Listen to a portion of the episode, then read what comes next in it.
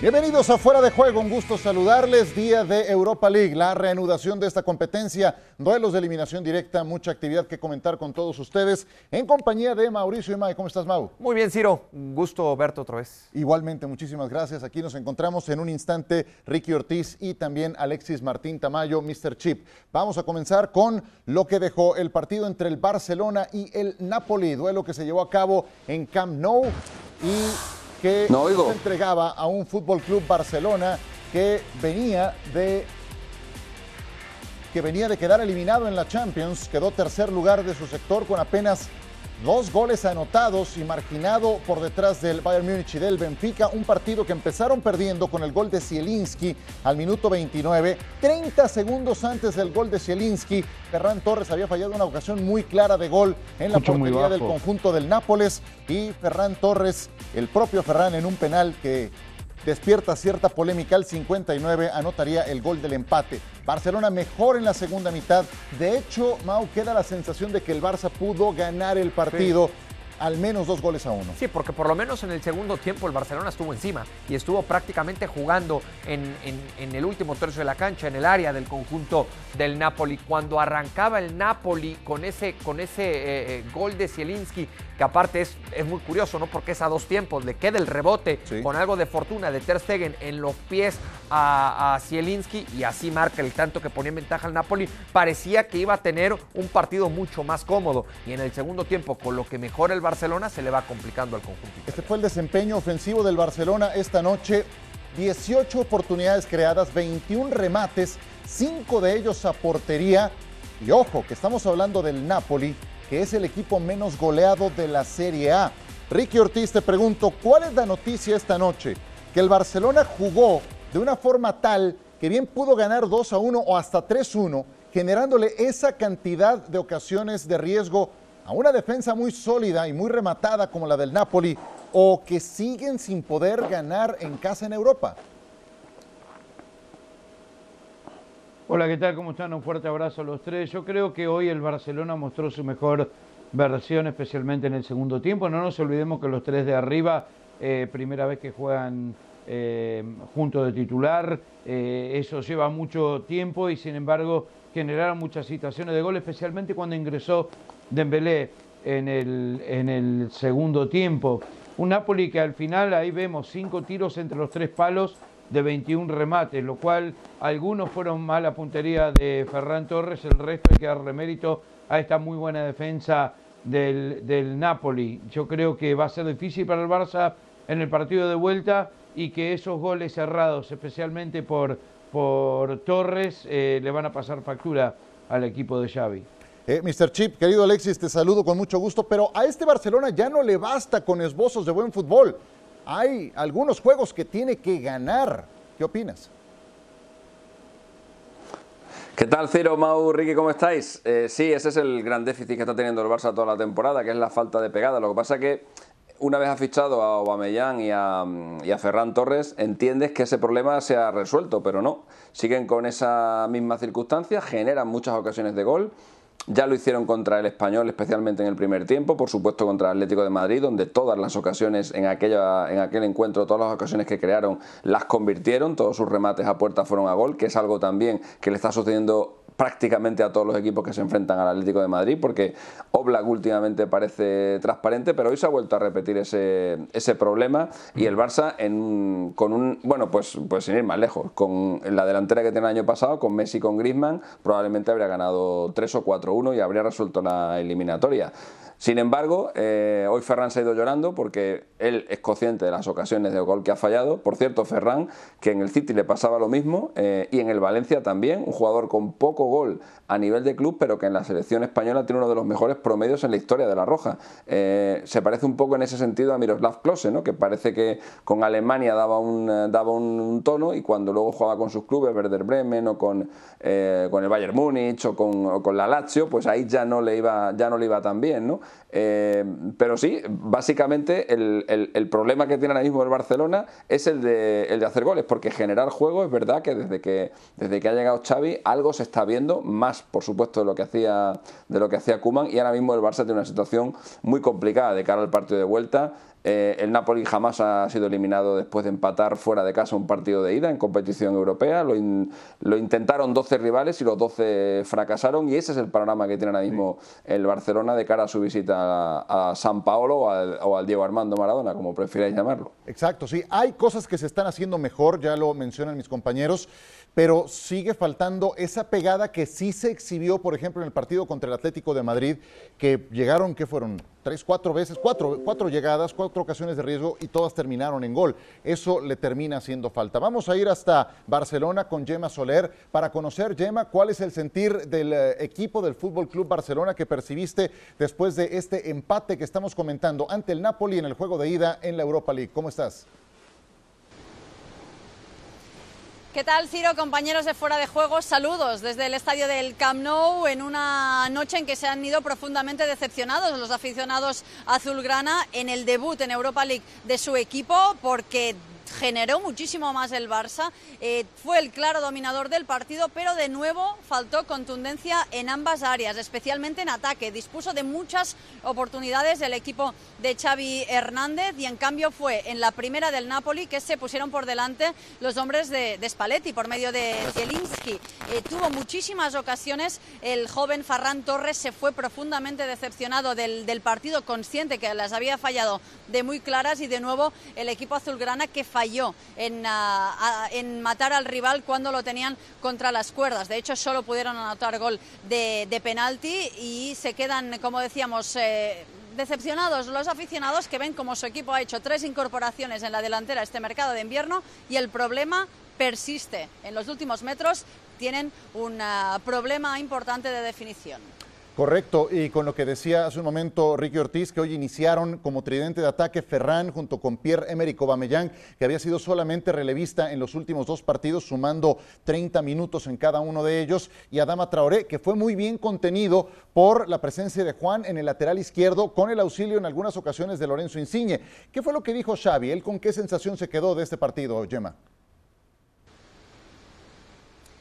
Bueno, Ciro, Xavi Hernández quiso mandar un mensaje mucho más optimista. Dice que está contento con su partido, que sus hombres lo hicieron todo bien y que solo faltó eso, eh, las oportunidades, ser más efectivo de cara a puerta, pero quiso tener también palabras de elogio para un Ferran Torres que, como decíamos, se fue profundamente tocado, dijo que, lo hace todo bien y, que eso es lo importante, que los goles eh, terminarán ah, llegando. Un mensaje positivo el que quiso mandar Xavi Hernández, consciente que eh, sería un fracaso no continuar en la Europa A pesar de, medirse a un gran rival y es que tiene una plantilla amplia, necesita jugar cada tres días para que este equipo siga creciendo. Un Fútbol Club Barcelona que tiene, la tiene difícil, Ciro, de cara a ese partido de vuelta en el Diego Armando Maradona. También saben que, que les supieron jugar bien al Napoli y eso sí deberán, eh, deberán lógicamente mantener eso lejos de su casa en Europa. Ya sabemos que el Barça en ese sentido arrastra bastantes eh, fantasmas y fracasos europeos lejos del Camp Nou. Antes tienen un partido muy importante complicado como es Mestalla el Valencia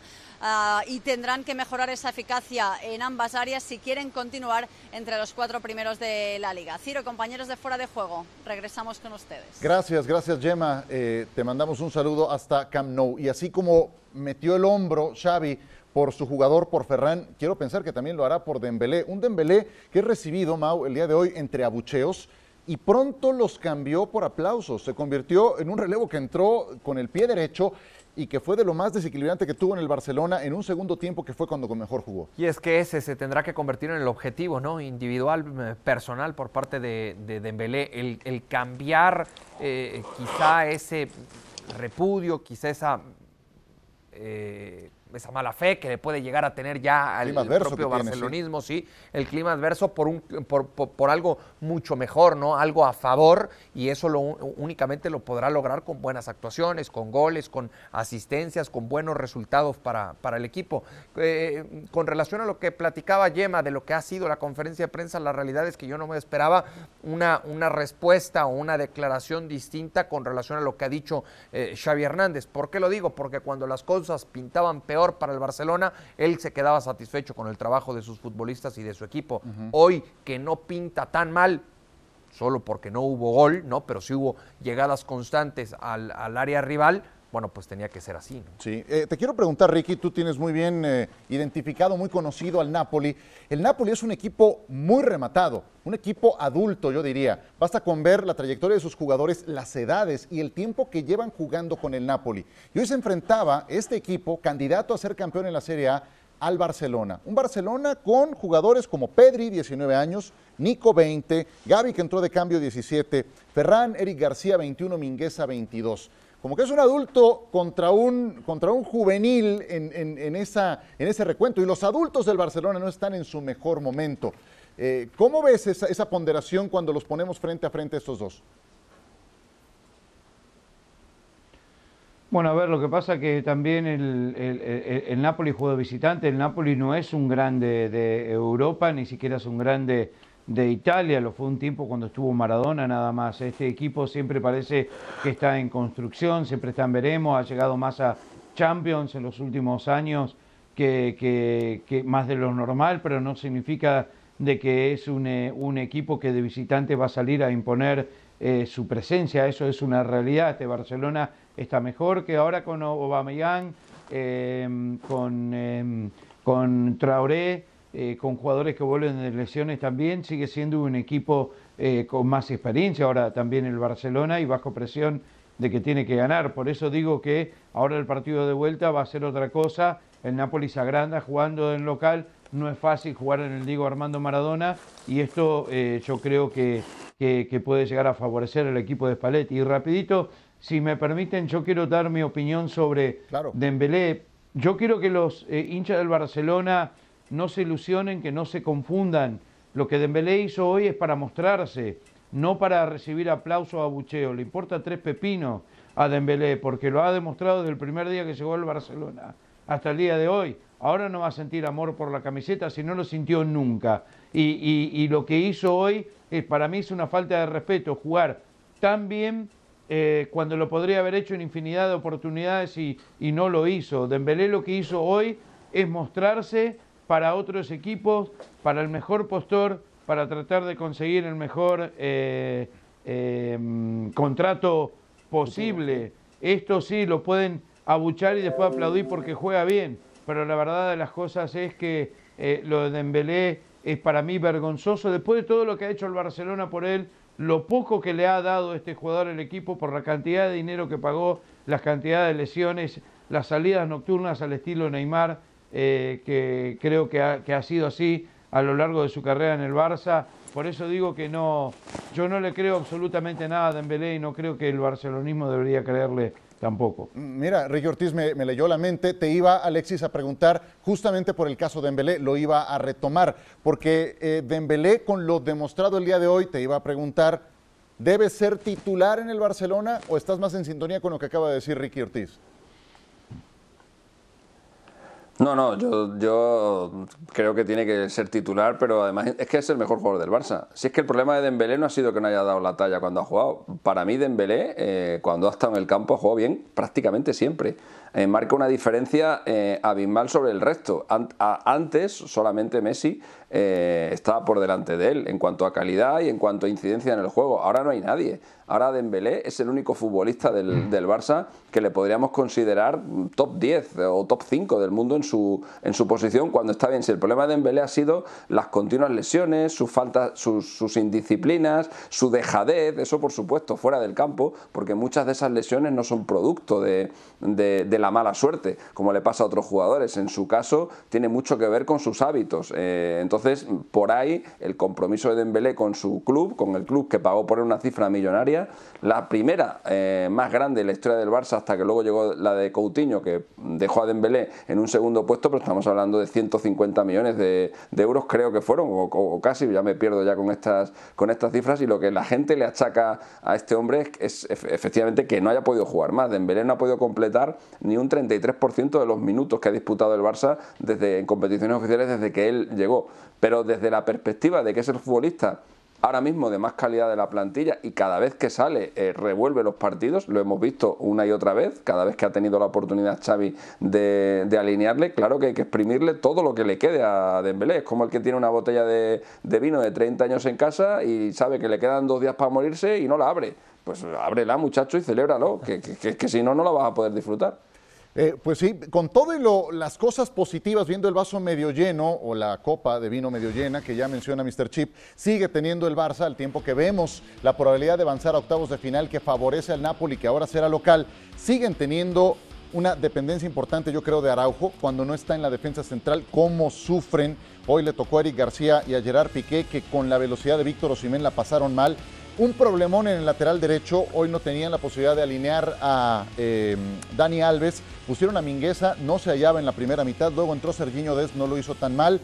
Y también eh, para destacar lo que hace Pedri, que creo que fue creciendo en este partido, especialmente en la segunda mitad, un jugadorazo Pedri. Vamos a movernos, vamos a cambiar de escenario también, hablando de los equipos españoles. Hoy entró en acción el eh, Betis del ingeniero Pellegrini, que qué bien juega. Mauto, estuviste en esa transmisión le eh, ganó al Zenit de San Petersburgo, un partido que empezó ganando 0-2 con los goles de Guido Rodríguez y de William José. Se le llegó a entrampar un poco el juego, el Zenit se rebeló, les emparejó, pero terminaron ganando con gol de guardado. Sí, una capacidad de reacción eh, llamativa por parte del Zenit. En 10 minutos le alcanza para empatarle al conjunto del eh, Betis y luego con ese gol de guardado, bueno, pues termina consiguiendo la ventaja. Para mí este Betis es de los equipos que mejor fútbol está desplegando hoy por hoy en, España y bueno, pues le alcanza evidentemente para vencer a un Zenit de San Petersburgo que no estaba en competencia desde el 12 de diciembre cuando terminó su liga, ¿no? Por el parón invernal. 67 días sin competir del Zenit y, pierden aparatosamente en casa. Eh, ya hablaba Mauricio Imay, Ricky, de lo que es el Betis, del empaque de buen equipo y de la profundidad de que dispone su entrenador. Solamente cuatro futbolistas repitieron del último juego de liga, Silva, Edgar Pesela y Alex Moreno. No estaba Canales, positivo por COVID, no sigue estando disponible Nabil Fekir, ya cubrió su cuota de partidos sancionados, pero este equipo igual gana, igual anota, igual juega bien. ¿Qué te parece el Betis?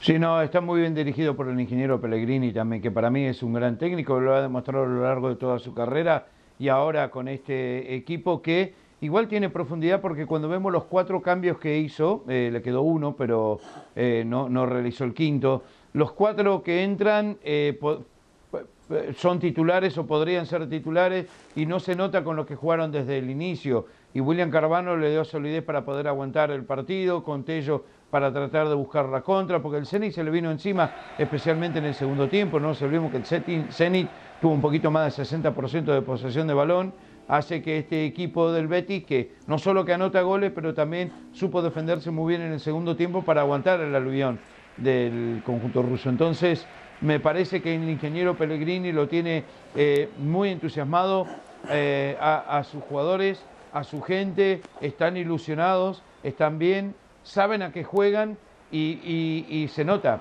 tanto en la liga como en esta Europa League. Así que ojo que no se descuiden mucho de la liga, que tienen que terminar entre los primeros cuatro, eh, que no se le da muy, muy seguido al Betis y eso sería un ingreso importantísimo cara al futuro para que este equipo siga mejorando, pero por lo que vimos el día de hoy en esta Europa League, sin lugar a dudas, es uno de los candidatos. Oye, Alexis, en ese fondo de armario, Joaquín, 40 años de edad, cómo participa en los dos primeros goles. Lo que hace Joaquín sigue pesando y, hombre, pese a su veteranía, en este tipo de competencias lo utilizado en Copa eh, y especialmente en Europa League, sigue marcando diferencias. Sí, Joaquín ha sido titular en todos los partidos de Europa League y en la Liga no juega prácticamente nada. Es que el Betis tiene dos equipos esta temporada, el equipo que juega en Liga y el equipo que juega en los torneos coperos hasta las semifinales de Copa, donde ahí ya sí alineó a su equipo a su equipo referencia, pero en la Europa League eh, siempre está jugando con 6-7 jugadores suplentes y le está yendo bien. Eh, la verdad que salvo la derrota contra el Bayern Leverkusen, que fue eh, muy severa, ese 3-0 en el que Nabil Fekir se volvió loco y esa sanción es la que le está pesando ahora y le ha impedido jugar este partido de hoy. salvo ese encuentro, el, Betis ha dado la cara también en Europa y está manteniendo un buen nivel. Al Betis lo que le falta creo es ganar un gran partido. Eh, porque ni siquiera la victoria en el Camp Nou se puede considerar como gran partido, habida cuenta de cómo estaba el Barça en aquel, en aquel momento. ¿no? Eh, el Betis es un equipo muy cumplidor con los eh, rivales de su talla o inferiores, ahí suele fallar poco, pero en cuanto la cuesta se empina, ahí ya le cuesta un poquito más. Entonces, yo creo que le falta esa gran victoria para, por ejemplo, como ocurre ahora con el otro equipo de su ciudad, con el Sevilla, para estar aspirando a la, a la liga, ¿no? O va a tener que derrotar a un gran rival para poder intentar hacer algo grande en esta mm, Europa League cuya final, por cierto, se disputa en campo del, Sevilla, que nada le haría más ilusión a los eh, aficionados del Betis que ganar allí este, este torneo. ¿no? Eh, de todas maneras, en el caso del Betis, en el caso del Betis, hay que decir que es un equipo muy regular, es un equipo con muy buenos jugadores, pero yo creo que Pellegrini todavía puede sacar algo más de, algo más de ellos. Eh, tiene jugadores de muchísimo nivel, hablamos de Canales, hablamos de, de Nabil Fekir como las dos principales referencias, pero todavía hay que sacar un poquito más para conseguir que el Betis eleve el nivel y pueda competir con el, con el Sevilla, porque por ejemplo, eh, los últimos derbis que ha habido entre ambos equipos, prácticamente todos, salvo el de Copa, eh, los ha ganado el el Sevilla. Así que yo creo que eso es lo que le falta al, Betis, dar ese pasito adelante para dejar de ser un aspirante a Champions, a entrar en Champions o en Europa e intentar conseguir algo más. ¿Cómo le fue a Guardado, Mau? Además del gol. Eh, a ver, es una gran eh, definición el gol. ¿eh? El, gol es determinante, por supuesto. Tiene un mejor segundo tiempo con relación a lo presentado en los primeros 45 minutos, en donde sobre todo fue muy impreciso a la hora de entregar la, pelota. Pero me parece que con los años, con la experiencia, Andrés Guardado ha encontrado una mucho mejor lectura de juego, ¿no? Sabe cómo ubicarse para robar con mayor facilidad la pelota sin tener tanto desgaste en, lo largo y ancho del, del terreno de juego. Además, hoy con un escolta o con un compañero que, que, que, es todoterreno, como, como Guido Rodríguez, con muy buen juego aéreo, que se lo conocemos desde el fútbol mexicano, y el argentino fue quien aprovechó ese buen centro de Joaquín para poner eh, en ventaja al Betis, para abrir el marcador. Hoy no tenía ni a Fekir ni a Canales y se comportó a la altura este conjunto. Sí, sí, sí.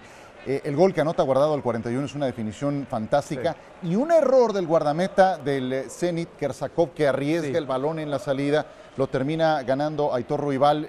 Habilita guardado que define con una sangre fría fantástica. Sí, tiene que ver también ahí William José, ¿no? Que es el que le cede a Andrés Guardado con mucha claridad para dejar en ventaja al futbolista mexicano y después con parte interna define como un atacante de primer nivel, ¿no? Sin ser esa quizá la mejor o la gran virtud de Andrés Guardado. Sí, eh, de verdad que da gusto ver al Betis del ingeniero Pellegrini y también, por supuesto, al Sevilla que maneja eh, el, eh, eh, si, me, si, me, permites una, una cosa rápida, una, un apunte sobre, el, sobre, el, sobre la Liga Rusa y el Zenit.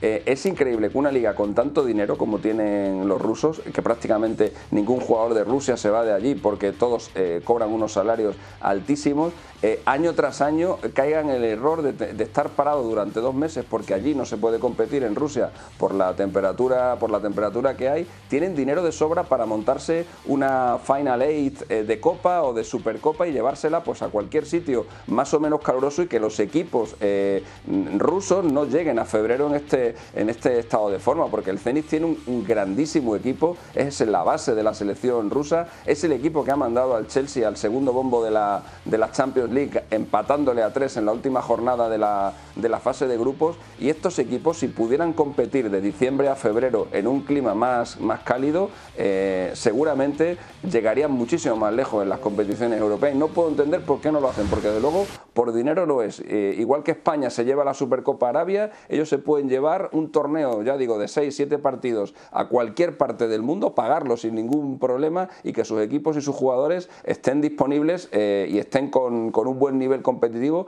a estas alturas de la competición. Correcto. Ahora les tocará visitar el Benito Villamarín. No fueron capaces de ganar en San Petersburgo. Veíamos también algunas imágenes del triunfo del Sevilla 3 a 1 ante el Dinamo de Zagreb. No, no vuelven a, quedar exentos de lesiones. El Sevilla sufre la, caída de Rekic de nueva cuenta. Bono es clave en la segunda mitad para mantener ese 3 a 1 que lograron Ricky gracias a una estupenda reacción en la recta final del primer tiempo cuando iban empatados. Ocampos y Marcial anotan los goles que dan la diferencia. Sí, para Marcial es importante, lo celebró eh, con mucha euforia porque eh, le han tenido mucha paciencia, el público lo quiere, lo aplaude, lo ovaciona, pero el gol no había llegado y ahora sí. Esto hace que el Sevilla, Lopetegui, después del partido, dijo que la ilusión siempre es ganar este torneo. Eh, son los reyes de esta Europa League y creo que, van por esto, sin lugar a dudas. Me parece que el Sevilla ahora, que de a poco se van sumando piezas, los que vienen de la, de la Copa de África, los que se están recuperando de lesión, cada vez tiene eh, más jugadores, especialmente arriba eh, de los delanteros, demuestra el Sevilla que es un equipo profundo, que es el único que le puede pelear al Real Madrid eh, por el título de la liga y que en esta Europa League es cosa seria, siempre lo ha sido y lo va a seguir haciendo. Así que hoy otra muy buena actuación y me parece que eh, tiene con qué, tiene con qué pelear todos los frentes el equipo de Lopetegui. Volvió a anotar Orsic por este Dinamo de Zagreb, aquel que le fastidió la, la faena el año pasado al Tottenham, se acordarán también en esta competencia. Orsic anotó en minuto 41, pero un gran partido retomando el tema del Sevilla, del Papu Gómez, especialmente en la primera mitad. A él le cometen el penal y después en el tercer gol que anota Anthony Marcial, él hace una, una, gran jugada, pone un pase a profundidad, el Papu cada vez más en sintonía, ¿no? Sí, un Papu Gómez que pasan los años, pasan las temporadas y sigue rindiendo muy bien, sigue entregando buenos resultados. En esta ocasión para el conjunto del, Sevilla. Me parece, hace rato hablábamos del, del, fondo de armario que tiene el conjunto del, Betis, me parece que no está muy alejado a eso este equipo del, Sevilla y, comparto esa idea de, de Ricky. Si hay un equipo capaz de competirle en España por el título al Real Madrid es precisamente este dirigido por Julen Lopetegui. Hoy, evidentemente, sin actividad del mexicano Jesús Manuel Coro. Exacto, ni siquiera entró en la convocatoria. Y hablando de ese fondo de armario, Alexis, hablaba al final del partido Rakitic, que había fallado un penal en Pamplona ante los Asuna y que hoy retomó el buen camino en ese tipo de definiciones. Es la mejor plantilla con el Sevilla en la que he estado, decía Rakitic. ¿Qué opinas? Sí, sí, sí, tiene, no sé si la mejor, pero tiene una, tiene una grandísima plantilla y muy profunda. Y además son todos jugadores muy físicos, eh, lo cual me hace pensar que a poco que el, que el Madrid desfallezca, el Sevilla le va a plantar cara hasta el, final del, hasta el final de la liga. Y en la Europa League, voy más allá, en los tres grandes favoritos, según todas las casas de apuestas, eran el Borussia Dortmund, el Sevilla y el Barça. Bueno, pues el Borussia Dortmund está prácticamente fuera, el Barça lo tiene muy complicado y el Sevilla pues parece que va a pasar a la siguiente ronda, con lo cual yo creo que se quedaría como principal candidato a revalidar el, título, bueno, a revalidarlo no, porque no lo ganó el año pasado, pero a volver a ganar otra vez la, Europa League. Y es otro equipo, como le pasa al Betis, que también puede competir con dos once eh, según la competición. Eh, suele utilizar también jugadores muy diferentes, tanto en Europa como en la, como en la Liga. Ahí Lopetegui, la verdad, que rota mucho y el equipo no se resiente porque es un equipo, como digo, muy completo y que además a los rivales, a medida que el partido avanza, los últimos 20-25 minutos los aplasta físicamente. Sí, un, un Sevilla que llegó a tener hasta 12 bajas por diferentes motivos durante la campaña. Hoy es un equipo más completo y poco a poco va poniendo en sintonía a los Fernando, a los Jules Koundé, que son de los llamados a ser titulares, por supuesto. La vuelta para los españoles, ronda preliminar de la fase eliminatoria el próximo jueves 24 de febrero. Así el panorama, la Real Sociedad con un penal muy polémico que no debió marcarse, no le puede ganar al, eh, al conjunto del eh, Leipzig. Quedan empatados a dos el Betis con lo que ya hemos comentado, el Barça que ahora tendrá que visitar el Diego Armando Maradona y el Sevilla que obtiene este triunfo de tres goles a uno pese a que en la segunda mitad prácticamente no llegó a la portería rival. Ponemos las pilas con el líder Real Madrid con un invicto de 21 partidos en casa. Ascensión, Real Madrid. ¡Qué potencia! ¿Cómo se movió el balón, Martín? ¡Gol!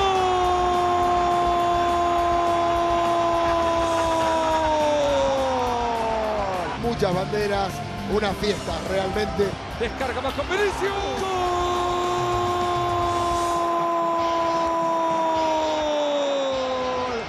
Con un estadio y un equipo brillante, enorme. Ahí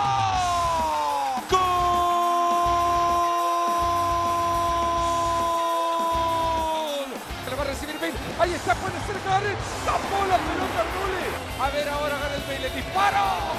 Cabezaña. Y se viene Jovic y lo va a ganar, lo picó y lo va a un palo. palo, disparó, tapado en la línea. Que el Real Madrid se le han quedado dos puntos en la cerámica. Así que va a ser un partido muy tenso, muy atractivo.